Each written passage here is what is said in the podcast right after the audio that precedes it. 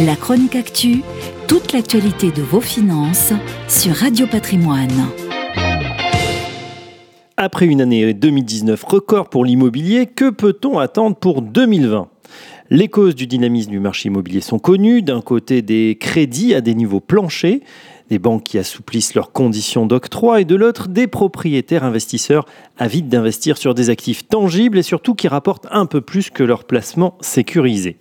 Si 2019 restera comme l'année des records pour le crédit à l'habitat, en sera-t-il de même pour 2020 Eh bien, rien de moins sûr, car les conditions d'octroi du crédit risquent de se durcir.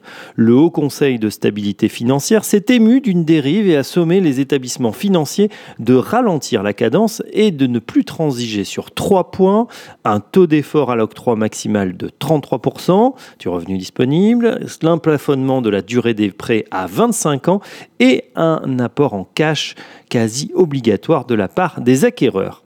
Pourtant, les professionnels du secteur restent optimistes pour 2020. Selon les prévisions de l'agence Moody's, les prix devraient encore progresser de l'ordre de 2,5%. Tout au plus, les professionnels s'inquiètent de la rareté des biens immobiliers qui peuvent aboutir à une pénurie de l'offre, d'où l'idée dans certaines zones de dynamiser la construction.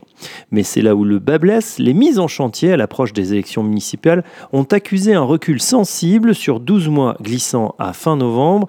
442 000 logements ont été autorisés, soit une baisse de 5%, et 410 000 mises en chantier. On a vu se dessiner en 2019 des changements qui devraient s'inscrire dans le long terme. Le rattrapage des grandes métropoles sur l'île de France. Lyon, Nantes, Rennes affichent toujours de belles progressions à la mesure de leur dynamisme économique, source d'attractivité. Quant à Paris, la ville lumière est devenue la ville du monde la plus recherchée par les grandes fortunes de la planète, selon l'étude annuelle du réseau Barnes, publiée début 2020. Oubliez New York, Tokyo, Los Angeles ou encore Hong Kong, c'est bien la capitale française qui séduit les investisseurs étrangers, et plus seulement dans les 6e, 7e, 8e et 16e arrondissements. De quoi faire flamber à nouveau les prix et chasser certains habitants hors des murs, 12 000 ménages quittent chaque année la capitale.